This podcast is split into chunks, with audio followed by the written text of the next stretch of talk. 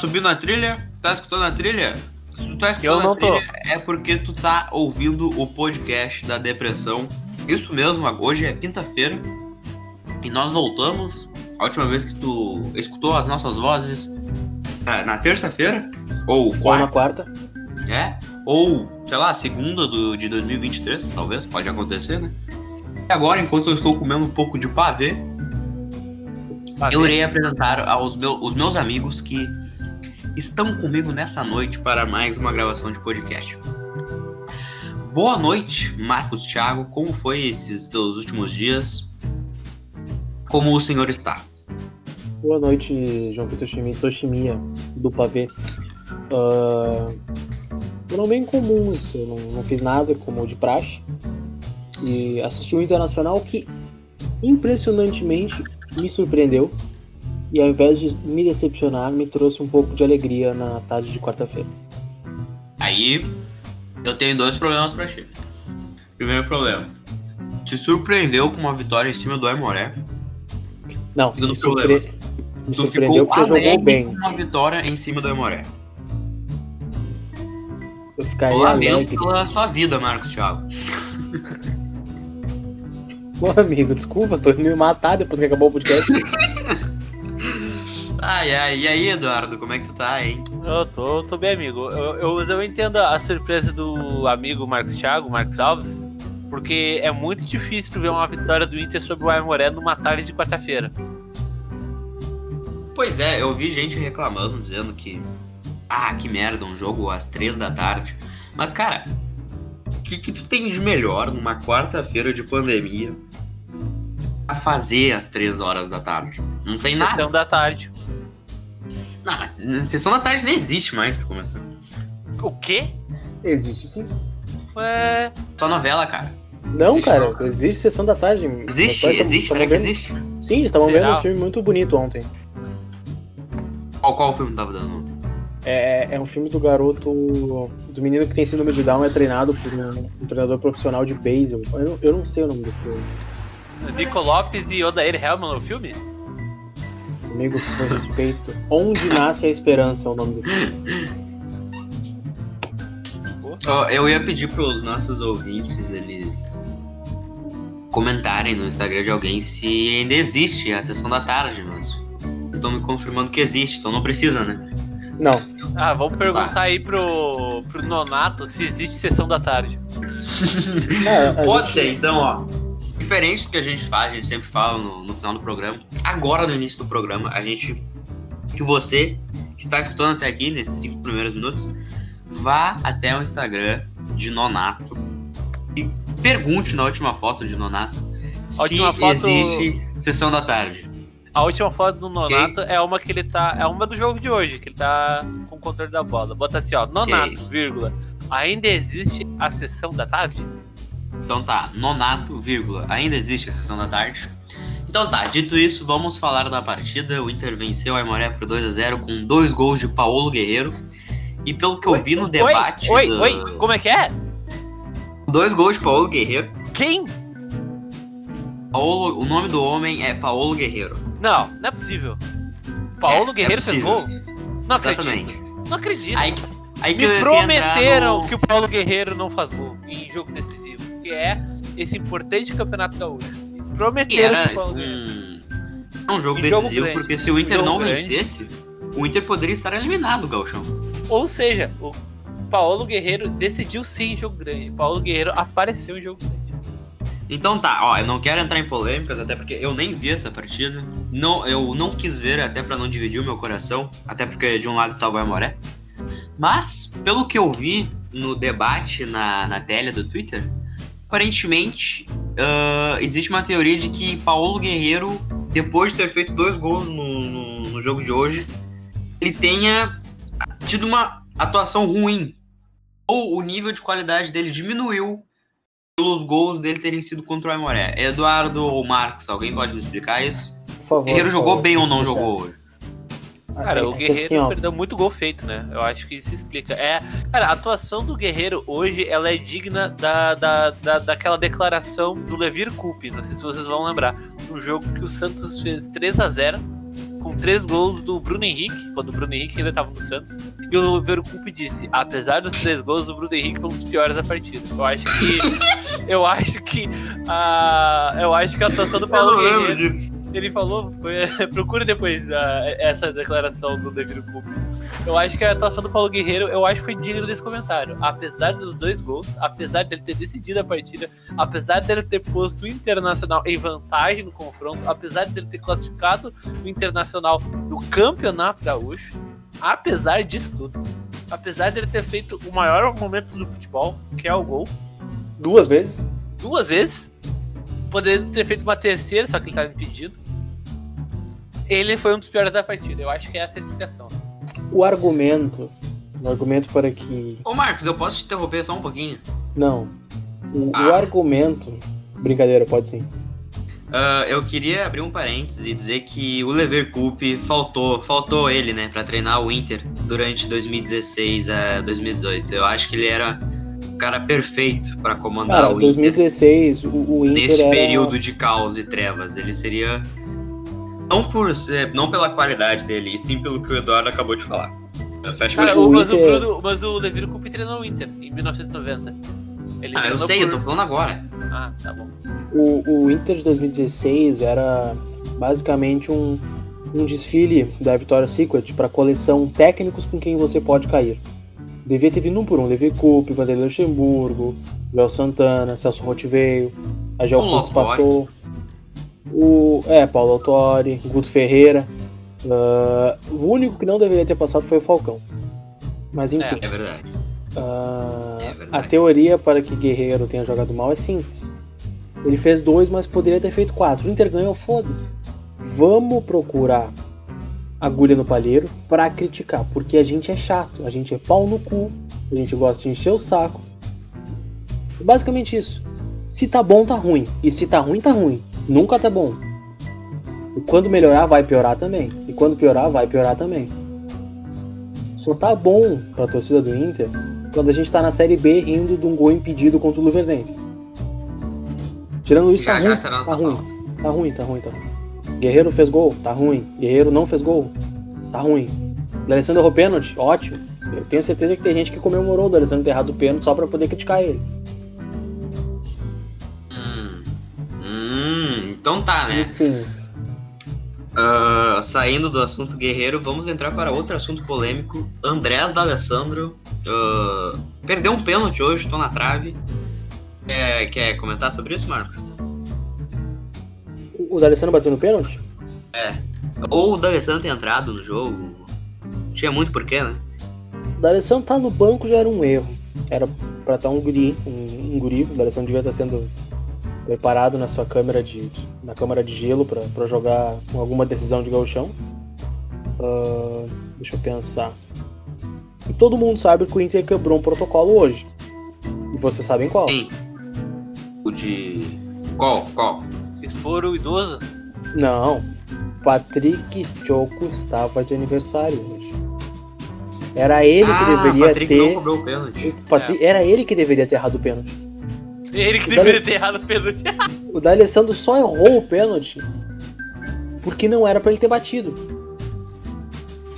De qualquer forma, o Inter não, não faria nenhum gol de pênalti hoje. Não, não. O Patrick bateria o pênalti igual aquele do Palmeiras em 2000 e... do ano passado.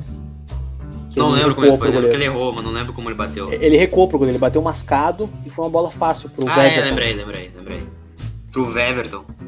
O Patrick foi de herói a vilão em poucos minutos e depois herói de novo.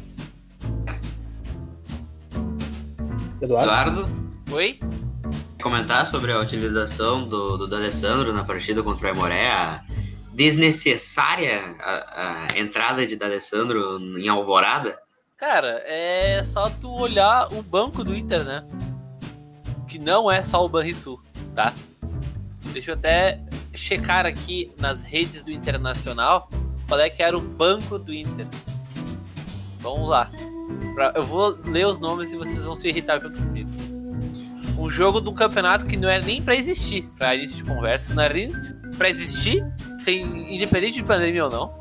E dependendo de pandemia, não era nem para estar tá acontecendo. Olha o banco maravilhoso desse time. Reservas: Danilo Fernandes, Damian Musto, Nonato, Patrick, D'Alessandro, William Potker. Tirando no Nonato, Patrick, William Potker, Musto, Danilo Fernandes e D'Alessandro estavam fazendo o que no banco? Pois é. Com jogadores Poderia, como poderia Praxedes e estar no lugar deles o Praxedes, o Peglow, É. ah, o Zé Gabriel, talvez, pra ter algum cara na, na Até defesa. o Roberto, porque no final, no, no meio pro fim do jogo, entrou o Múcio e D'Alessandro. E, e é visível como o time do Inter fica engessado com o Múcio e D'Alessandro. A- a- Nós Comente tivemos, o- mais sobre isso, Marcos Thiago. nós tivemos o, o, o exemplo perfeito de por que o Internacional não conseguiu jogar no Grenal. O meio de campo do Inter com o Musto e o D'Alessandro fica muito, mas muito lento. Perde toda a leveza que traz o Marcos Guilherme e perde toda a qualidade técnica que tem o primeiro passo do Lindoso. Sem contar a saída de bola do Fux. Que. Esquecesse de um Alguns- jogador, Marcos Thiago. Diga, por favor. Thiago Gajardo. Com certeza, mas eu, eu tô, eu tô falando, eu tô falando do meio. Calma. Tô falando de trás pra frente. O Galhardo é quase um meia, né? Joga da subcanção também. A saída de bola do Inter com o Fux é 10 vezes melhor do que a saída de bola do Inter com o Moledo.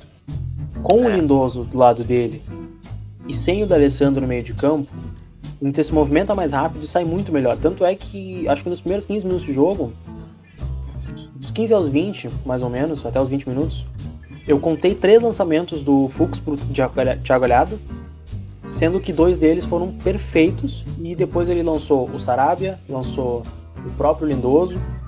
Então a saída de bola do Fux é excelente. Ah, eu espero que, que quem critica o Fux por sei lá qual razão tenha visto o jogo de hoje para aprender o que um zagueiro de nível europeu sabe fazer e a Nível diferença europeu, Marcos. Tá aí a informação. nível europeu.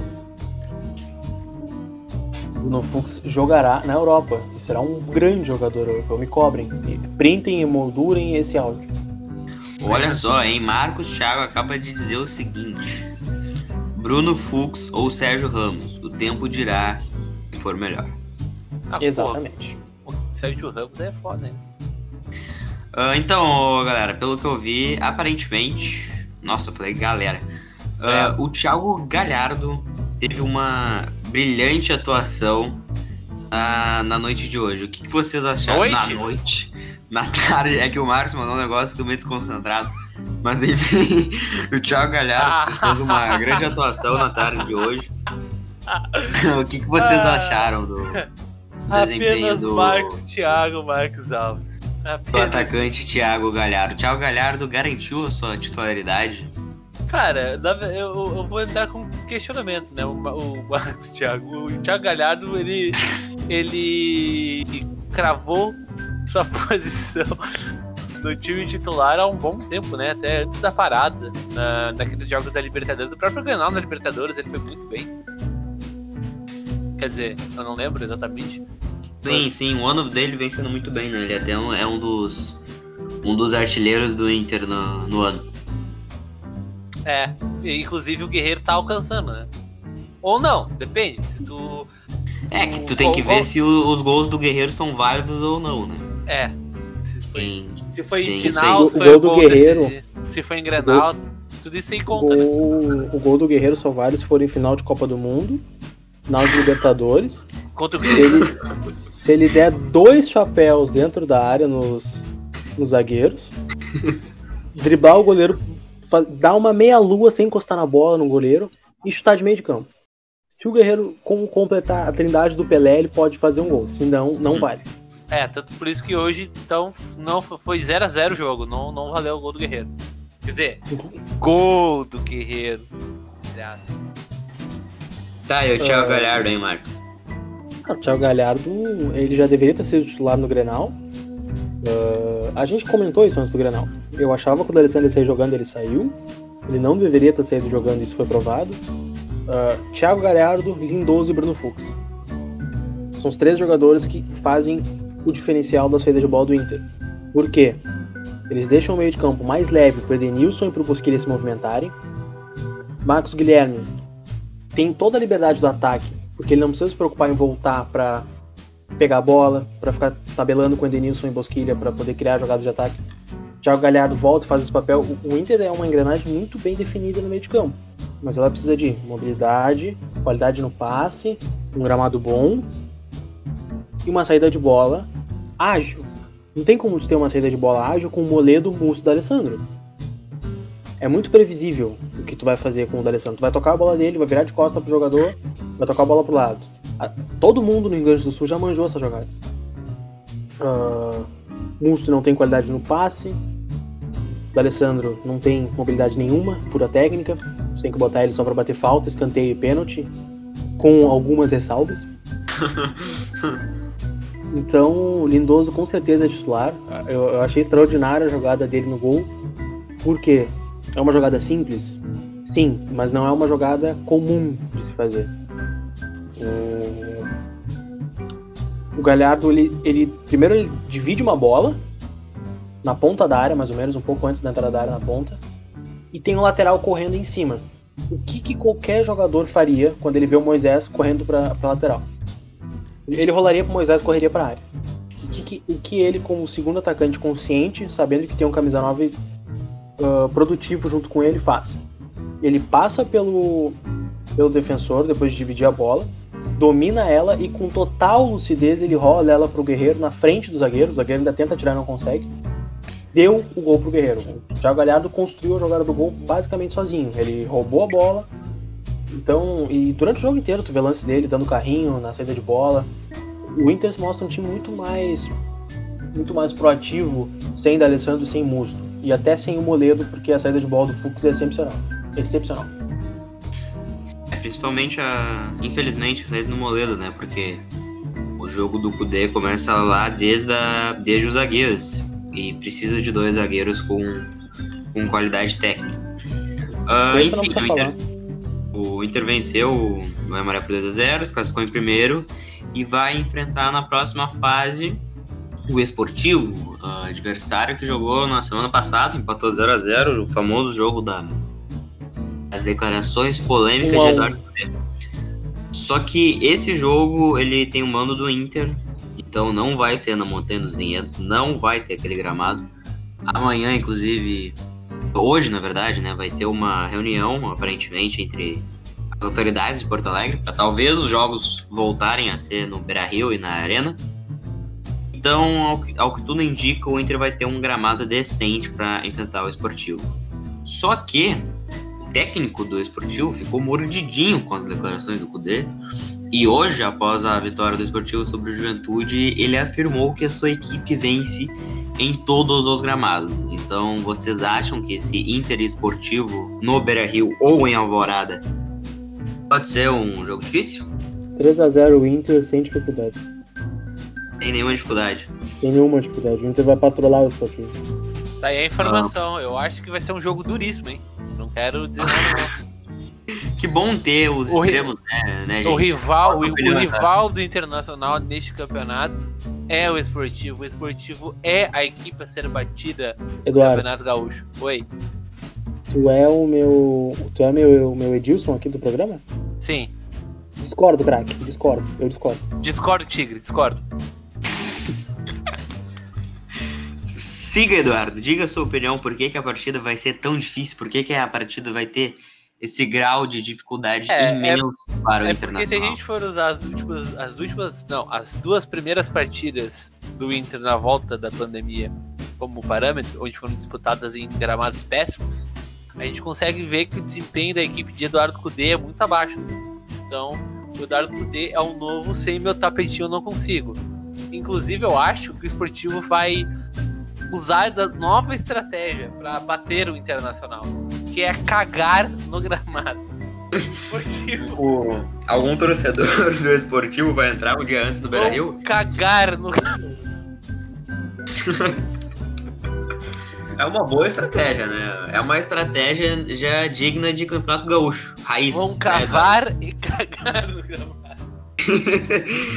Bah, que coisa, hein? É Vou uma- cavar eu e cagar. du- eu duvido o Internacional jogar sob essas condições. Duvido, duvido. Vou a bola, não- cavar a bola e não, cagar. a bola não, não Um desenvolve. no gramado, Eduardo? Exatamente.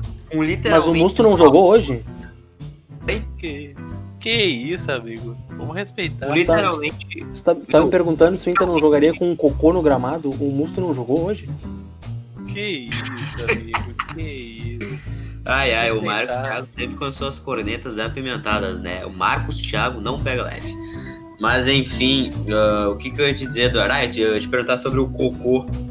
Seria um cocô da serra, assim, tipo, com muita linguiça Olha, cara, queijo eu- colonial no, na Olha, amigo, eu, eu vou te falar que. Porque o esportivo é de Bento, né? Eu vou te falar que é, sobre esse assunto eu não sou especialista pra falar. Sinto lhe Não é especialista em nutrição. Ana. nutrição. não- Eu não, eu não sou um grande entendedor do, da arte barroca, não, Cocô. amigo. É. Ok, então. Bom, pessoal, acho que a gente já tá com 20 minutos de programa. Foi disso. Quer dizer, é, é isso que nós desejamos comentar sobre o atual momento do Internacional no Campeonato Gaúcho. O Intervenção Moré, como a gente disse, vai enfrentar agora o esportivo. Bom, pessoal, antes da gente começar a gravação, a gente pediu ali no nosso Twitter, InterDD, para vocês ah, nos re- relembrarem partidas inesquecíveis do período 2016 e 2017. Tivemos várias interações e a partir de agora nós vamos relembrar. Começando pela participação do nosso querido Ian. Ah, um abraço para Ian. Que relembra o Inter 1, São Paulo 1 de 2016. O famoso jogo ah, que o Valdívia perdeu o pênalti. Ah, quem quer, quiser, quem quer começar a falar sobre esse jogo? Cara, eu lembro que esse jogo, metade desse jogo eu vi no trem, voltando pra casa. Felizmente, ou infelizmente, o, o glorioso pênalti do nosso amigo Wanderson, eu, só, eu tive a oportunidade de já estar em casa quando este ocorreu. Estava aonde, Eduardo GS? Cara, eu tava, eu tava disputando o famigerado futebol da KRM. Que é um Tá, ele foi durante o jogo? foi no mesmo dia, eu não lembro. É, foi de manhã. A gente, a gente tem o costume de jogar bola às 11 da manhã. Tá, e, E por aí? que tu não foi pro jogo com os outros? Porque eu não tinha dinheiro, amigo. Eu, que eu sou Ah, um pobre é trabalhador, triste. amigo. É, Trilha triste agora, por favor. eu tô bem triste por não ter ido no jogo no qual o Valdívia errou um pênalti. Cara, eu, o que é bem marcante nesse jogo, além do pênalti que o Valdívia perdeu, é que o goleiro do São Paulo na época era o, era o Pênis, quer dizer, Denis. E era o Denis, acho que era o primeiro ano ah, de um goleiro do que substituía o Rogério. Ceni. É, eu acho que o Senna se aposentou em 2015. E aí ninguém se firmava no gol, muito menos o, o Denis. E nesse jogo contra o Inter não, não foi aquela coisa, ah, goleiro ruim contra o Inter vira um bom goleiro. Ele foi muito mais do que isso, ele jogou demais. Ele lembro de várias defesas dele. Tem lance com o Seiras, com o Vitinho. Deixa eu, eu vou pegar a escalação aqui do Inter contra o São Paulo de 2016 e Marcos vai dizendo aí o que, que tu lembra desse jogo. Cara, eu, eu lembro do. Eu lembro principalmente do... sentimento que a gente tava, de que o Inter ia sair dessa, o Inter pressionando. Ah, o que, que houve, amigo? O, o- o Inter em O- cima o tempo todo. É, pois é, o Inter teve 30 chutes e o São Paulo teve 5. Oito escanteios. Então,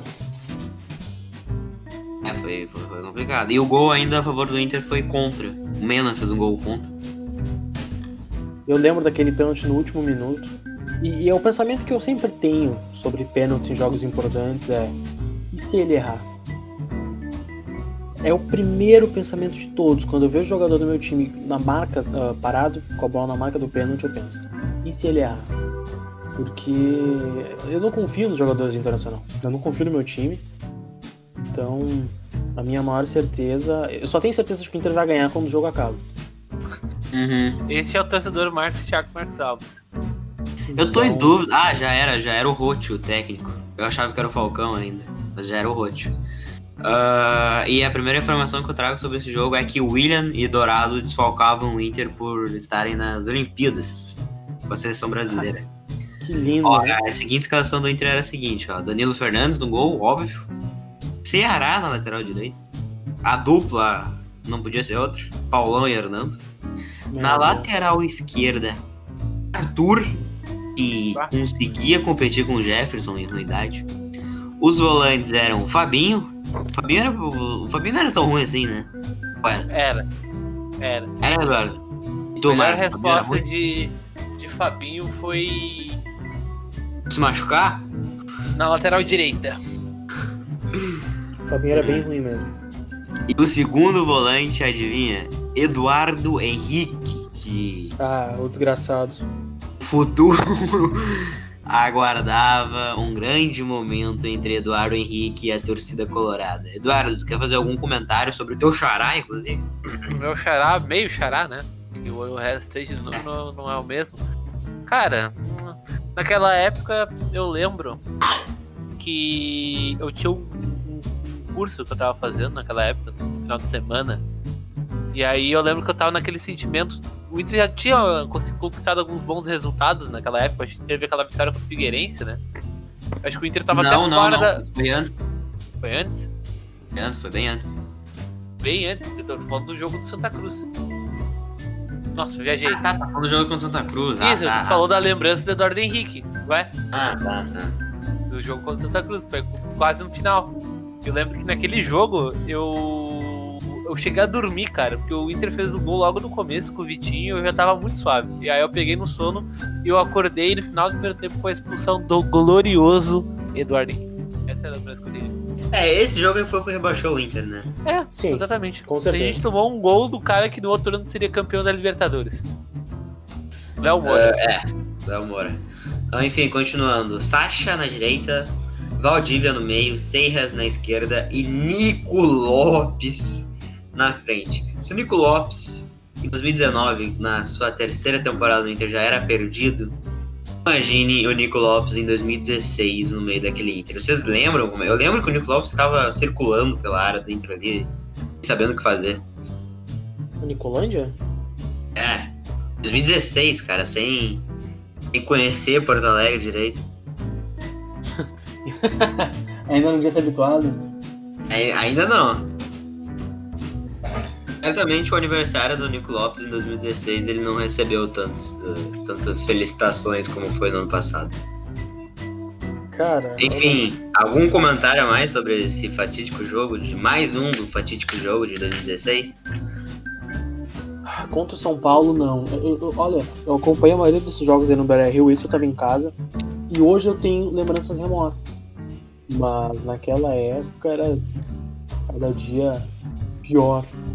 Merda. do- É, eu lembro que o Inter perdeu muito, muito gol, né? O Inter, ele- se ele tivesse feito todos os gols que perdeu durante a- aquele campeonato, seria campeão, com certeza. É, porque a, a zaga do Inter, assim, por incrível que pareça, acho que ela não ficou entre as mais vazadas, porque o Inter geralmente sempre perdia de 1 a 0 É, eu lembro que a defesa do Inter era a sexta melhor do campeonato em 2016. Porra. É, E os mais culpados são os zagueiros, né? Que coisa. pode acontecer, né? Aquela Mas coisa. aquele time realmente não fazia muito gol.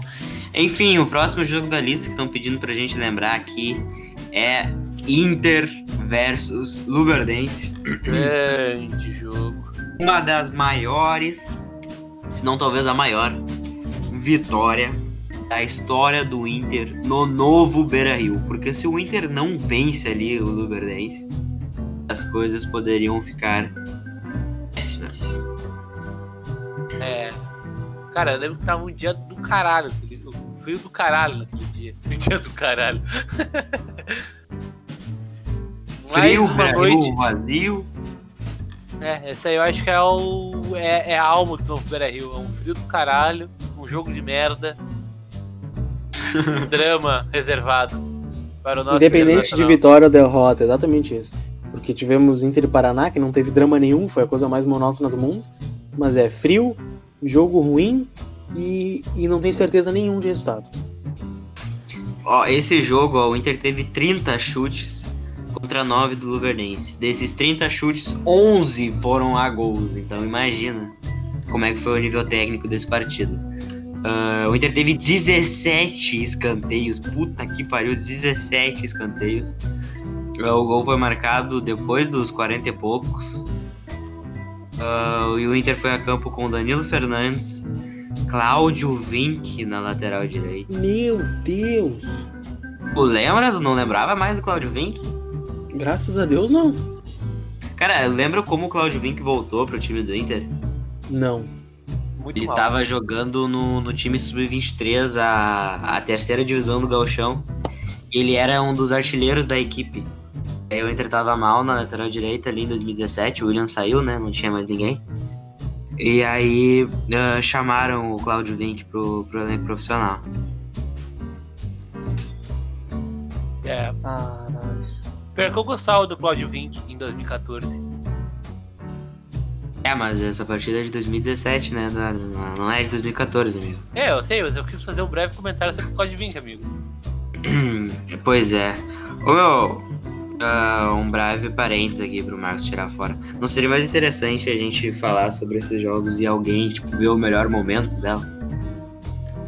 Como assim, o melhor momento da partida? É, tipo, pra gente comentar mais coisas. Cara, mas é que acho legal a gente só passar por cima aqui, dá pra falar de vários e escolher e, e lembrar de um momento só que seja icônico, tipo, o jogo do Luverdense. Ah, tá, tá bom. Tá, vou voltar então. Ah, a zaga depois do Claudio Vinck era Danilo Silva. Danilo Silva já jogava no Inter, que foi citado no último programa como o pior jogador da história do Internacional por Eduardo Gomes da Silva. Eu? Eu nunca. Sim. Não. Tá. Citou Danilo Silva como Mar Eduardo, volte pro programa. Ué. Eu não lembro de ter falado mal do Danilo Silva, cara. Ué. Eu Eduardo, gostaria de trazer uma informação, cara. Uma informação. Cláudio Vinck tem mais gols que Paulo Guerreiro em Granais. Meu Deus, não, conta, não fala isso que as pessoas vão começar a usar essa merda como desculpa. Felipe Jobim, se o senhor estiver ouvindo esse podcast. Cláudio Vinck para centroavante do Inter, então em Grenais, né? É. Olha quem já estava na zaga do Inter. Victor Cuesta. Cuesta jogou aquela partida, foi um herói colorado que enfrentou o Luverdense em 2017. Cara, eu acho que quem enfrentou o Luverdense em 2017 e ainda tá no clube hoje, acho que o sobrevivente só... é quem? Cuesta? Então, amigo, fala o que, que esse jogador é, porque eu já vou te dar uma bomba. Não, fala. Eu diria que informação, amigo. É Não, um animal. É um animal pra ainda estar no clube. eu diria que é um herói, porque porque o lateral esquerdo era o Wendel. E o Wendel ainda está no clube, amigo. O herói. Wendel é o melhor lateral esquerdo dos últimos 10 anos do Inter merece uma estátua. Ah, é? Porteiro jogado contra o Luverdense. Siga Fabiano Baldasso, arroba Fabiano Baldasso. Bom, o primeiro volante era um cara, um cara que jogou muito aquele ano, né? Rodrigo Dourado, Douradinho, camisa Diego 13. Dourado sempre jogou muito em todos os anos. 2016 Uh, Edenilson discordo. já estava no Inter naquela época. Tchau, Marcos. Edenilson, que não era nem 2% do que é hoje. Não, ele não era reconhecido. Naquela época, naquela época o Denilson não era tão famoso quanto é hoje. É, é, na Naquela real, não, é que aquela na verdade, era mais é- bagunça ainda. na verdade, naquela época tinha uns jogadores que já. é, como é que eu vou explicar? Eles tinham boas atuações, né? Ah, claro que teve é, momentos que o Inter na Série B tava de mal a pior. Mas tinha jogadores ali que.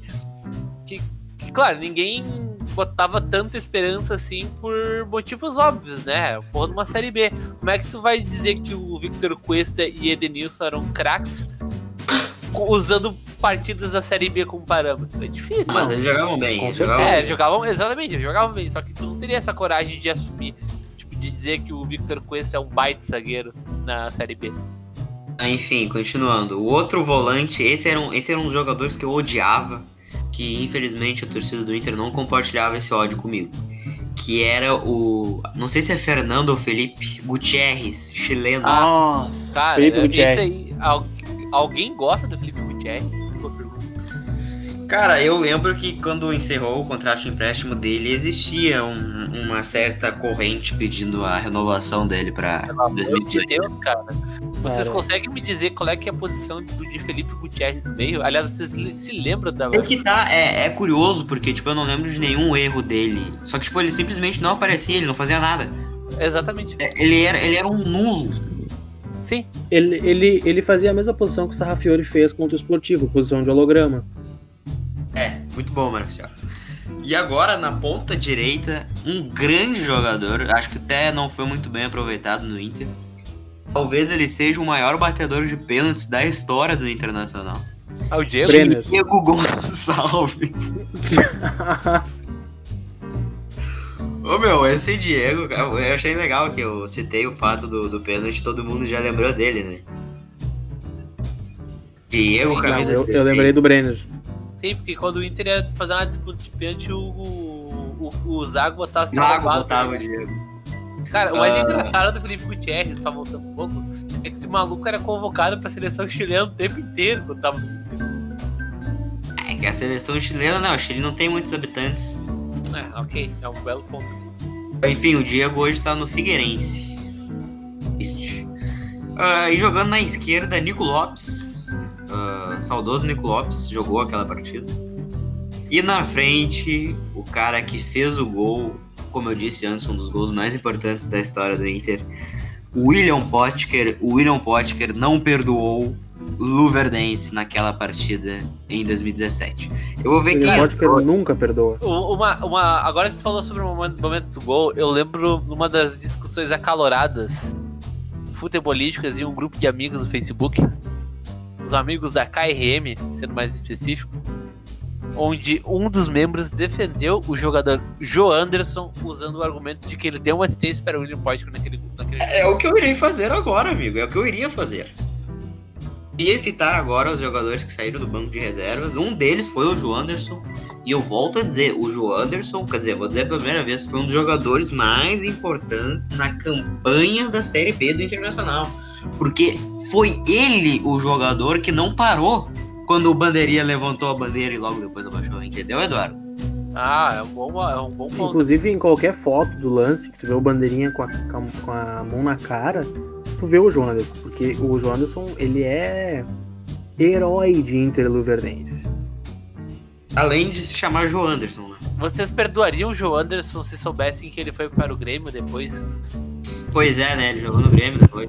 Ah, Sim, depende, na cara. gloriosa Copa Silverade. Inclusive, eu tenho registro disso. E aí, Marcos?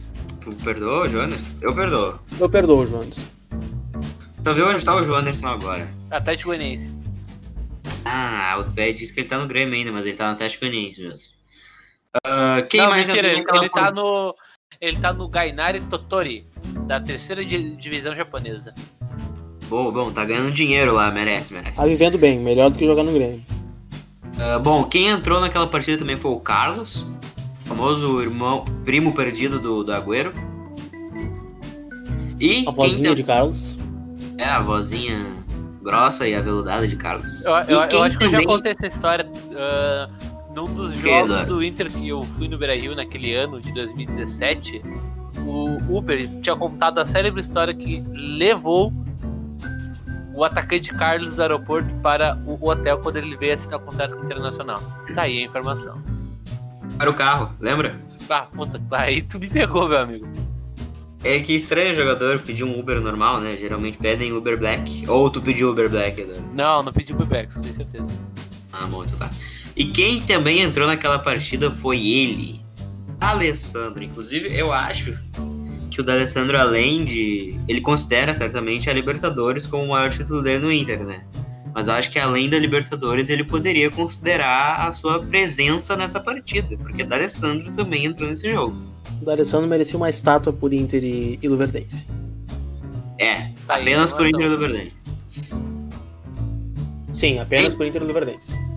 Sim, o Inter venceu. o Esse, essa partida foi no dia 18 de julho de 2017. Portanto, 18 ela, de julho? É, ela completou três anos. Posso dar uma informação? Qual informação, amigo? Essa partida foi no dia do meu aniversário. Olha só! Foi no meu aniversário. informação, hein, Eduardo? 18 de julho. Essa partida ficou mais especial então ainda, hein? É, eu é acho que- verdade. Inclusive, ela, ela, só, ela só, só aconteceu tudo aquilo porque era o dia do teu aniversário. Eu acho que o João Anderson, na hora de dar aquele passe, se lembrou, pô, o Eduardo da, da IDD, que nesse ano ainda não era da IDD, tá de aniversário. Pois é. Enfim, ah, dando sequência aqui, outro jogo que pediram pra citar, na minha opinião, é a maior.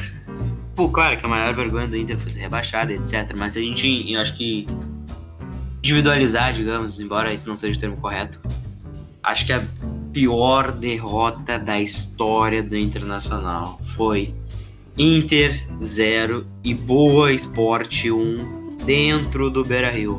Vocês Boa esporte sem comigo? nenhum patrocínio. Ah, essa eu é tenho, a eu, mais eu, humilhante. eu, eu- é, talvez a mais humilhante, mas eu tenho uma pior pro meu, meu psicológico. Inter e Vitória, 2016, dentro do Beira Rio. Ah, mas, pô. Ah, mas por que que é que eu entendo ah, o, o lado pessoal e tal, mas é que bah, o Boa Esporte é um time minúsculo, foi dentro do Beira Rio, como o Eduardo citou aí, o, o, o Boa Esporte aquele ano ele estava sem patrocínio, porque no início daquela temporada o clube contratou o, o goleiro Bruno e Tiveram perdeu brilhante ideia de, de, de contratar um criminoso. Sim. E eu tô vendo aqui que além de ter vencido, o Boa Esporte finalizou mais que o Inter. Então, aparentemente, O Boa Esporte mereceu vencer. mereceu a vitória dentro do Beira Rio. Então, cara, pra mim essa sim é a, é a pior derrota dos 111 anos da- de história do Inter. Tu concorda também, Eduardo? Sim. Eu sou obrigado Ah. a concordar também. Ok, o Marcos concorda. A escalação do Inter para aquele jogo foi Danilo Fernandes no gol, Fabinho como lateral direito. Olha essa zaga, cara. Klaus e Danilo Silva.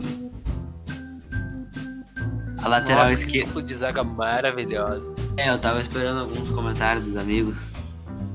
Eu, eu, eu tô sem palavras, porque. Klaus e Danilo Silva.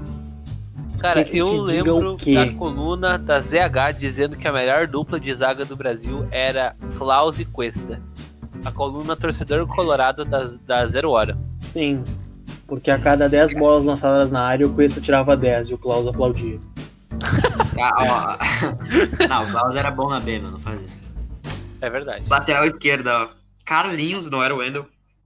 Carlinhos atuou no Inter em 2017. Acho que isso também é uma boa pauta. A gente pode fazer um podcast inteiro falando sobre os jogadores que atuaram no Inter em 2017 e ninguém mais lembra.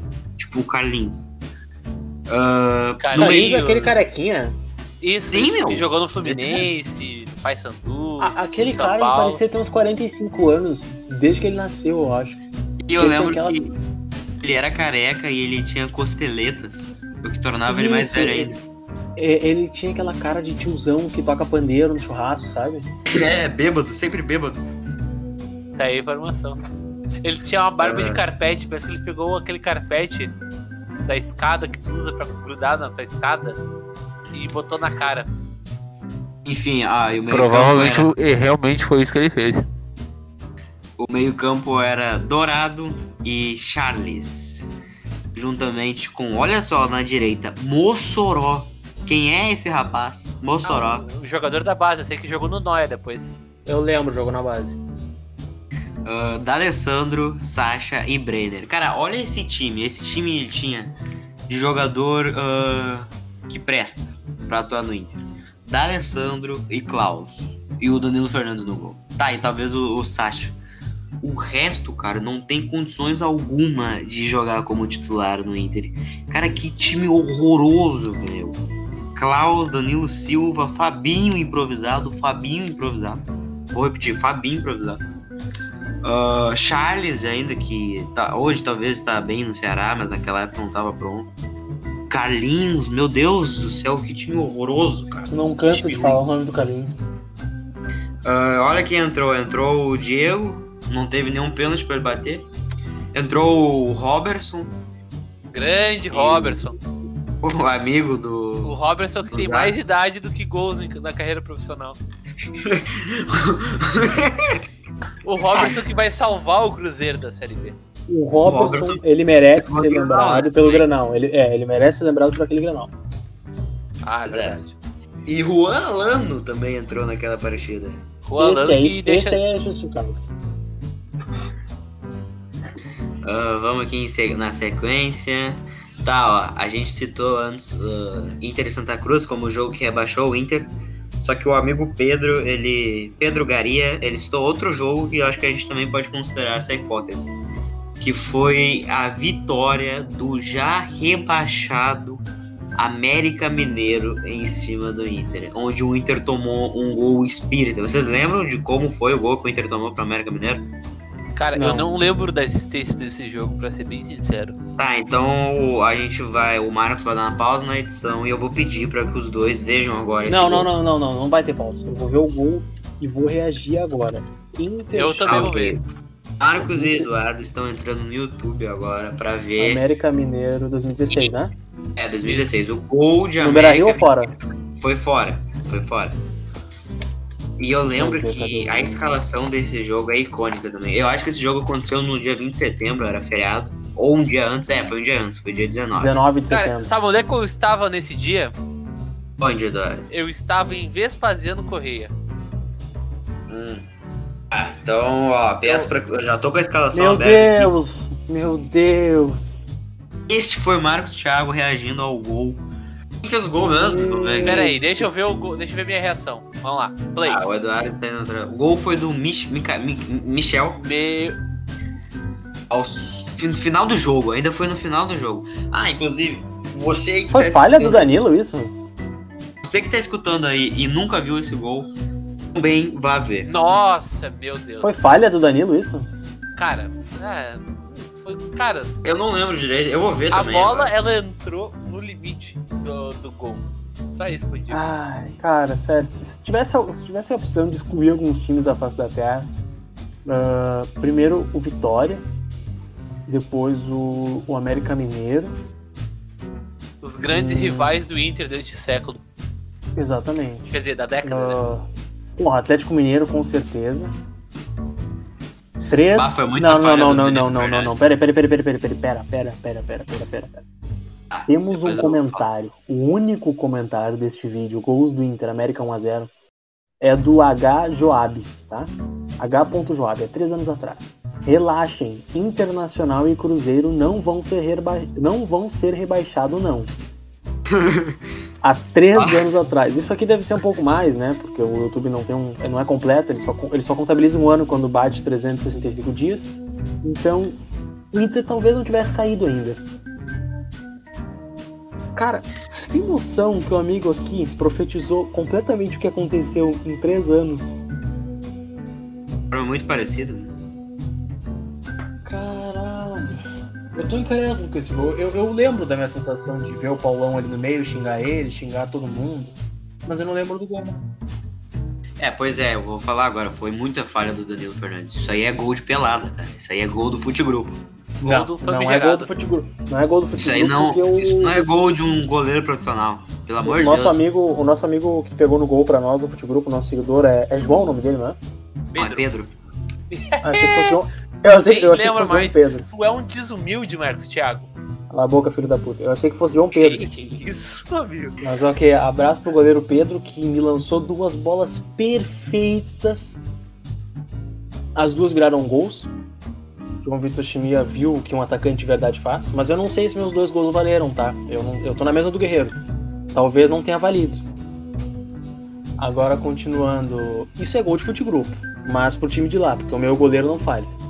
Ó, O, o- eu vou até dizer aqui, ó. O Danilo Fernandes, olha, um abraço, hein? Um abraço. Enfim, a, a escalação do Inter. Olha a escalação do Inter pra aquela partida. Voltar a dizer, o, América já tava rebaixado nesse jogo aí. Ou virtualmente rebaixado. Acho que o América fez, sei lá, 20 pontos nesse campeonato. Ah, o América sempre entra virtualmente rebaixado. É, o time, o time do Inter, ó. Danilo Fernandes no gol, né? Fez essa merda. Na lateral direita. Paulão e Hernando. E Arthur fechando o sistema defensivo. Aí, ó. Olha Arthur só. Nareba? Sim, o Arthur Nareba. Olha só o que o Celso Rotti fez contra o América Mineiro. Rodrigo Dourado, Anselmo e Fabinho. Este era o meio-campo do Internacional para enfrentar o lanterna da competição. Rodrigo Dourado, Fabinho e Anselmo. o ataque. Anselmo, É o Anselmo. Anselmo que, na- que é nada mais nada menos que o musto que pegou um pouco de sol. Anselmo o Modric, Ad- meu. Respeito que deu um, um caixa pra gente legal se depois. tu botar, se tu colocar um musto durante três horas no sol de Tramandaí, ele vira um Anselmo. Caralho, tá aí a informação. O, o, o ataque era Valdívia, Sasha e Ailon. O, Aí, quem que caiu? o Chimia caiu. Ih, Rael foi falar de Série B. Olha no que deu. Pois é, né, meus amigos? Eu acho que esse papo de Série B aí nos trouxe. Opa, voltou amigo. A gente tava falando de, de, de Série B e olha no que deu. O amigo João Victor Schmitz Oshimia acabou de cair. É, onde eu estava? Voltei, voltei. Onde eu Tava estava? falando do Anselmo, que é o É. nada mais nada menos que um Damian Musso que pegou um É, só. Rodrigo Dourado, É Anselmo. Rodrigo Fabinho. Dourado, Fabinho e Anselmo. E o ataque era Valdívia, Sasha e Ailon. Foi esse time que o que o Celso Roth botou a campo. E agora eu vou ler o, o, o banco que ele tinha, não que ele tinha um grande elenco, né, mas as opções que ele tinha para fazer um Inter agressivo e não jogar com um meio-campo de Rodrigo Dourado, Anselmo e Fabinho. Ele tinha no banco, ó, o Alex, o Anderson e o Seiras. Ele poderia ter entrado com esse meio-campo para ganhar o jogo. Também Meu tinha o Gustavo Ferrares, o Brenner e o Nico Lopes no banco. De... Brenner, batedor de pênalti. Sim, Brenner batedor de pênalti. Brenner 38. Brenner E- 38. E ah, quem acabou entrando foi o Ceará, o Nico Lopes e o Seiras. E talvez se o Inter tivesse demitido o Celso Roth quando ele conseguiu perder para o América Mineiro rebaixado por 1 a 0 se tivesse demitido ele ali, talvez o Inter pudesse safar. Olha as estatísticas do jogo. O América chutou 22 vezes ao gol e o Inter 9. Então, novamente, como foi como no caso do Boa Esporte, o América mereceu vencer o Inter nessa partida. Opa, quem é que caiu dessa vez? Foi o nosso amigo Chimia de novo. É, é Então, aquilo, cara. O cara fala de Série B e já caiu pela segunda vez. Oi, ó. Ô, amigo, tá caindo? Eu caí de novo, amigo. Perdeu o Você game, hein? O. Olha, amigo, acho que tu já pode concorrer vaga ali no. Enfim, deixa Enfim, quieto. ah, qual foi a última coisa que eu falei? Não sei, Gil Lisboa. Mas vocês estavam me ouvindo? ah, Tu tava falando. falou que o sobre- América merecia perder o jogo. Realmente. Mereceu vencer o jogo. Ah, ok. Eu tava prestando atenção. Desculpa. Ah, enfim, aqui ó, Marcos, acho que a gente, a gente tem dois bons jogos aqui pra, pra lembrar. Tá todo mundo pedindo pra gente lembrar o contra Santa Cruz, mas a gente lembrou já nesse podcast no anterior. É, Pediram também Santa pra Cruz gente. é, aquele sentimento. Pediram pra gente falar sobre Inter e Paraná, mas acho que não precisa, né? Isso já tá meio Cara, batido. Inter e Paraná e o meu silêncio é a mesma coisa, porque aquele jogo não aconteceu nada. Se a jornada Aquele jogo não esportiva, se a jornada esportiva da Rádio Grenal fosse com Haroldo de Souza os 90 minutos provocando Kenny Braga pra briga, eu acho que seria mais produtivo do que narrar o jogo. Ah, seria sim. Seria muito mais. Ah, aquele jogo, se estivesse rolando até agora, o Inter ainda não teria chutado ao gol. Mas enfim, ah, outro pedido aqui que acho que vale a pena é o jogo da, da demissão de Antônio, Antônio Carlos Zago. É assim, né? É assim, Eduardo? Antônio Carlos Zago? Esse, Antônio Carlos Zago. Esse jogo é maravilhoso. Paysandu Do- e Inter, segunda rodada da Série B. Ainda estávamos nos habituando a ver os jogos na Rede TV. O Paysandu venceu o Inter por 1 a 0 lá no Mangueirão. Eduardo, eu sei que tu tem uma história interessante sobre esse jogo. Pode A contar minha aí. história, minha história é o seguinte, né? Depois daquele jogo horroroso, no outro dia, a gente teve um. Porque a Série B era no sábado, né? A, a rodada do final de semana. Aí a gente foi numa janta de família e eu lembro que a gente foi conversar com. Tava conversando com meu tio, né? Meu tio tem os seus 60 anos, quase 70. E aí ele falou a seguinte coisa: Olha, eu tenho os meus 60, 70 anos eu devo acompanhar o Inter a pelo menos os 50. Esse eu tenho certeza que é o pior jogo do Inter que eu vi toda a minha vida. Isso Pois que é. a gente tava apenas na segunda rodada da Série B desse É, porque é, ainda não tinha rolado o jogo contra o Boa Esporte, né? É. É, Esse jogo. Ah, que mas o 0x0 consegue ser pior. Não, foi 1x0 pro Paysandu, amigo. sim, um jogo horroroso que no meio da transmissão a- a- o, o sinal tinha ido pro saco por causa da chuva. Tava chovendo pra caralho lá naquela porra. O Nico Lopes tinha feito um gol, só que o juiz anulou. Mal anulado a princípio. Como assim naquela porra? Como tu ousa não chamar o estádio pelo próprio nome? Que isso, amigo? É, amigo, é o estádio Mangueirão. E, cara, uma das coisas que eu lembro desse jogo, é que eu até fui conferir aqui, é que eu acho que o Inter terminou a partida com quatro atacantes e dois jogadores no meio campo, uma bagunça completa. E eu fui ver aqui, ó, o Inter ah, encerrou a partida ó, com o Nico Lopes, ó, no ataque, ó, Nico Lopes, William Potker, ah, Brenner, Carlos e Marcelo. O quer dizer, o Marcelo Cirino, porra. Marcelo. O Inter, então, terminou o jogo com cinco atacantes. Marcelo Quantos gols? Nenhum gol. Cara, Se eu ganhasse, porra, se eu ganhasse mil reais pra cada gol que os atacantes do Inter fizeram nesse jogo, sendo cinco atacantes, eu continuaria pobre e fudido. Que- ó, olha, olha como ficou o Inter no final do jogo, ó. Daniel no gol, era o Daniel que tava jogando. Sim. Danilo Silva na lateral direita. Léo Ortiz. Grande Léo Ortiz. Victor Cuesta e o Wendel. O Wendel tava lá na lateral esquerda. E aí, no meio-campo, sozinho, isolado, solitário, triste, com depressão, estava somente Rodrigo Dourado. Para que no ataque o Internacional estivesse William Potker, Rodrigo- Nico Lopes, Carlos e Brenner. E enfim, o Inter não fez nenhum gol, mesmo com cinco atacantes. Ah, e o Inter deu nove chutes a gol naquela partida. Rodrigo Dourado estava tão sozinho quanto seu joelho esquerdo, enquanto o direito vive machucado. Olha só aí. A corneta ao açougue do Inter. Eduardo, mais algum comentário sobre essa partida? Cara, não tem muito o que dizer, né, meu? O É, eu queria- desastre tava eu queria- desenhado. Queria só dar mais um, um, um destaque para para a atuação de, quer dizer, para pro Daniel no gol, né? O Daniel foi titular, não sei porquê. Era E, ah, é, os goleiros estavam tudo machucado, lembra? Foi depois do gauchão que os goleiros estavam tudo fodidos? Sim, sim, foi no início da Série B.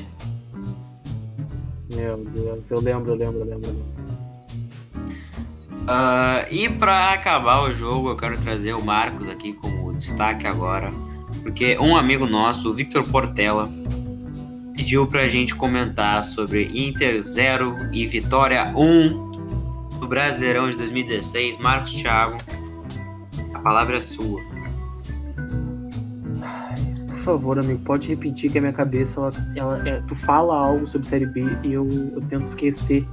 Não, amigo, não é a Série B. É o Brasileiro de 2016, amigo. Inter 0 e Vitória 1. Eu sei que eu sei que pode soar meio confuso, até porque o, o, o Vitória é um time da Série B. Desculpa, vamos lá então. Fazia um frio, eu tomava minha, minha lata de Guaraná Fruc na frente do Parque Marinha do Brasil, olhando pra, pra dentro do parque. Eu tô com os olhos fechados agora, tá? Enquanto mastigava o último pedaço de carne daquele churrasquinho que desceu arranhando minha garganta enquanto eu, enquanto eu olhava pro parque e pensava: por que com nós? Por que Deus? Por que que isso está acontecendo com o Inter? Voltando alguns minutos de tempo, eu estava dentro do Beira Rio, no portão, ah, no portão 4, perto entre a linha central do meio campo e a linha da grande área, que fica o portão 4, quem conhece, com meu pai, meu irmão e meu amigo, que nos encontramos lá. Todo mundo se olhando com cara de o que que tá acontecendo? Por que, que a gente tá perdendo pro Vitória em casa? Já devia ser, sei lá, o terceiro ou quarto ou quinto jogo seguido do Inter que eu e o Beira Rio pensando, não, agora vai, galera. Agora a gente finalmente vai se livrar dessa. Esse jogo, ele me, me. Às vezes eu sonho. Eu tenho pesadelos. Eu não consigo mais sorrir. O Internacional conseguiu estragar minha vida em 2016. Depois disso eu só existo. Pois é, né? Muito triste. Eu lembro que eu tava assistindo esse jogo no, no X. Eu lembrei agora, inclusive, com o Marcos falando. Eu acho que hoje eu, eu tive o mesmo sentimento do, do Marcos ao fim da partida. Época que eu contava moedas para conseguir pagar um cachorro quente de 11 ou 12 reais. Pra poder assistir o jogo, né? Porque tu não pode assistir o jogo sem, sem comprar nada. E a escalação. Olha, amigo, Eduardo, eu discordo do amigo. Quer falar Eu alguma coisa? discordo, sobre eu, eu- eu discordo, eu discordo do amigo. Pois Que eu, amigo? um grande frequentador do do Nelson, muitas Ah, vezes não era no do nem- Nelson, amigo. Ah, porra, você me refutou, amigo. Eduardo, quer falar alguma coisa sobre esse jogo Cara, aí? era Inter e Vitória em 2016? É. Cara, eu acho que eu tava em casa naquele dia, mas eu não lembro de pouca coisa. Legal a tua atenção. Eu acho que eu tava- né? Ah, é, cara, que 2016, principalmente a parte final daquele ano, é tudo É um muito limbo. nebuloso. Exatamente, É um limbo, é um limbo. é um limbo na minha vida. Porque eu tava fazendo faculdade e o Inter tava caindo. E eu lembro de pouca coisa, eu vou ser bem sincero, daquela Tá, época. eu, eu, tô vendo agora. Desculpa cortar o assunto, porque esse jogo foi um lixo completo. Eu não lembro nem quem fez o gol do Vitória. Só lembro que eu queria entrar em campo Foi e matar o todos os zagueiro- jogadores do Vitória. Cara, era um zagueiro famoso deles lá, esqueci o nome do arrombado. Eu, eu Caralho, queria. Eu fez o queria gol eu- foi. Antônio Eduardo. Quem é esse cidadão? cara, eu queria pisar na Putz. cara do Marinho. É o Canu, da Canu. É o Canu, é o Canu, esse, esse aí mesmo, sabia? Era um zagueiro conhecido do Vitória. Meu Deus do céu, cara. O que, que a gente se tornou? Meu Deus do céu. Ah, perder 2000 pro Vitória com o gol do Canu é foda. Em 2015, a minha única preocupação era quando que o Nilmar ia fazer um golaço. E Ah, eu- faz tempo, eu não- Tá, Ah, faz ó. tempo. A, a escalação do Internacional. Inter. para aquela partida- A escalação do Inter para aquela partida era a seguinte: Danilo Fernandes, William, a dupla, Paulo, Hernan, Paulo e Hernando. Eu quase falei Paulo e Hernando. Paulão Qual e os Hernando, né? A lateral esquerda, ele, olha só, Jefferson. Jefferson Tales, convocado por Dunga para a Copa América de 2015, estava na, na, naquela partida contra o Vitória. O meio-campo era Fabinho, Rodrigo Dourado, Valdívia, Nico Lopes, Seiras e Ailon na frente. Foi assim que a equipe do Inter de Celso Rotti entrou a campo para ser derrotado pelo Vitória em mais um dos vexames que levou o Inter para o rebaixamento. Os jogadores que estavam no banco e que entraram na partida foram o Gustavo Ferrares, o Eduardo Sacha e o Alex entraram naquele jogo e não conseguiram fazer diferença. O Inter perdeu para Vitória e deu uma caminhada profunda, deu um passo longo, profundo e gigantesco para a Série B. Aquela partida se deu no dia 15 de setembro de 2016, portanto, daqui um mês e um pouquinho fará quatro anos. Meus caros amigos Eduardo e Marcos. Tempo, hein? Vazio. Vazio, vazio, vazio. Ah, Vazio deixa eu- existencial, toda vez que eu penso. Internacional, olha, tem outro jogo contra outro time pernambucano. Pernambucano? O Vitória de Pernambuco agora? Não, eu, Vitória eu- na eu- Bahia, amigo. Uma aula Sim, de geografia. Eu lembrei na hora. É, é outro time nordestino, desculpem os moradores do Nordeste, ok? Pra mim ficar tudo no mesmo lugar. Eu penso em time Desculpa, pequeno, Baiano, Daniel Nascimento. eu fico. Toda vez que eu penso em time ruim e pequeno, eu lembro do Nordeste. Mil perdões a todos.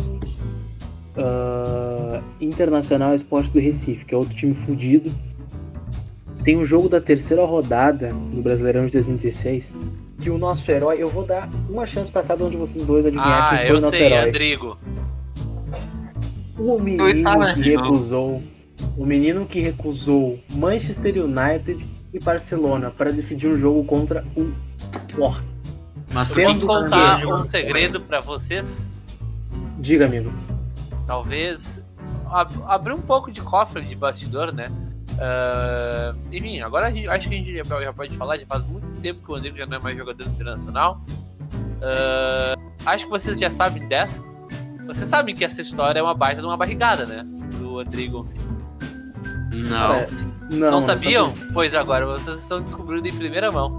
O que é uma das- Eduardo. É, na verdade é, é uma outra fonte que vocês também conhecem muito bem que me deu essa informação. Hum. Mas, mas é, é isso aí, mano. É uma baita de uma barrigada. Se um dia uma você acreditou, por trás. Olha só, o Google tá dizendo que o gol não foi do Andrigo, viu? Tá dizendo foi que contra, foi contra. O gol foi acreditado contra, a bola não pega no Andrigo, ele é o herói de mentira. No final do jogo ele fala que ele diz que foi ele, mas tipo, o zagueiro simplesmente mandou pra dentro. Herói sem capa. Que o é? time do Inter que foi o herói sem capa, né, o, o Marcos. Meu Deus. Ah, o time do Inter que foi a campo contra o Sport, mas por que a gente tá falando de uma vitória, hein?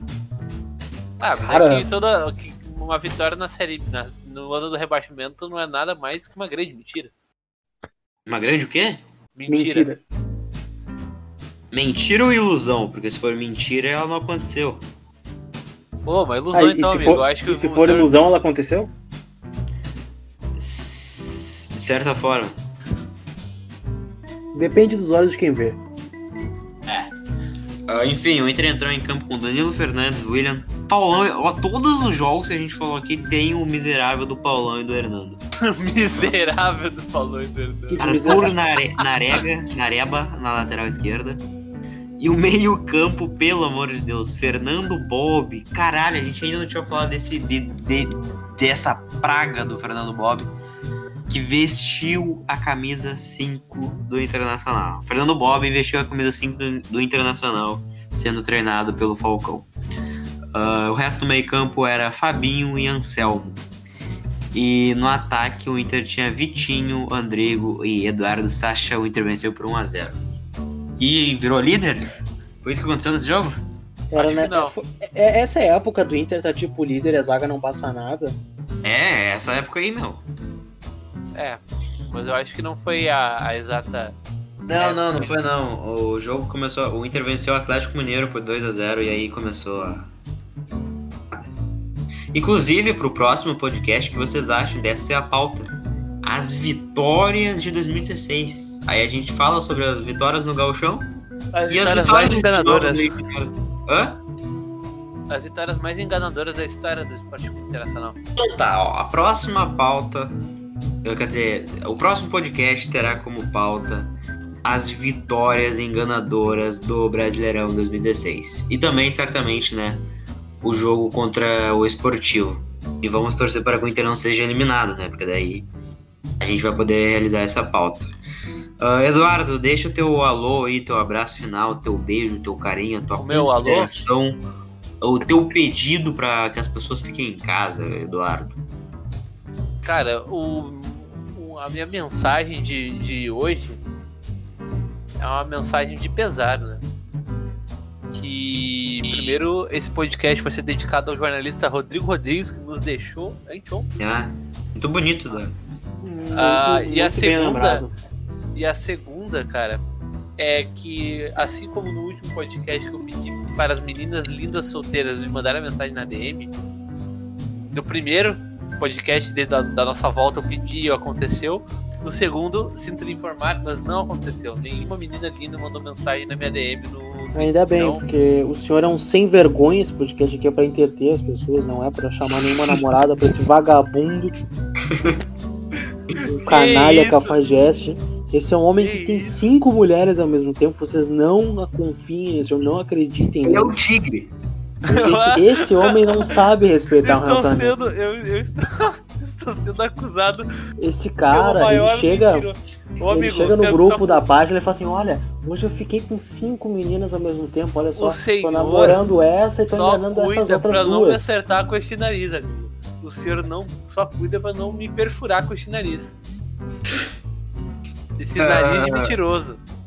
Eduardo, essa era a tua Acusações consideração? falsas. Eu vou processar aqueles que falam em verdades. Essa é a minha consideração final. Ah, Eduardo, o senhor teria que lembrar o que, que é pra comentar no, no, no Instagram de Nonato mesmo? Muito bom. A- perguntem ao Nonato se ainda existe sessão da tarde. Inclusive, eu vou checar a exata frase pra ninguém confundir o menino Nonato. A frase é: ainda existe sessão da tarde? É, Não, é- Nonato. é no- É. Nonato, vírgula, ainda existe sessão da tarde? Essa é a frase. Exatamente. Na Qual é o última Instagram foto, do Nonato? Nonato. Então tá aí, ó. Pesquisa no Instagram do no, no Instagram Nonato. A última foto Na dele última que ele tá foto. disputando uma bola com um jogador do Aimoré. Na última foto você comenta. Nonato, vírgula. Ainda existe sessão da tarde? Então é esse o comentário. Comenta lá que vai. que a gente vai saber que tu escutou esse podcast. Um abraço, Eduardo. Até o próximo programa aí. Um abraço, amigo. Até o próximo programa. Ah, Marcos Thiago, a sua consideração final. Queria dizer que o Internacional passará por cima do Esportivo de Bento Gonçalves. E, e caso o Inter não passe por cima do Esportivo de Bento Gonçalves, eu darei 1.500 reais a cada um dos nossos ouvintes nesse podcast. Calma. Então Ah, o senhor está fudido. Ah, Sim, valeu, senhor. pessoal. Boa noite pra vocês aí. Boa tarde. E boa sorte. sorte na vida, se cuidem aí, usem máscara, Posso lembrar do- álcool gel. Eduardo, eu já, dei, eu já dei tchau pro senhor, Eduardo. Eu, eu gostaria de lembrar de um jogador. Tá. O volante Richelli. Ok, volante.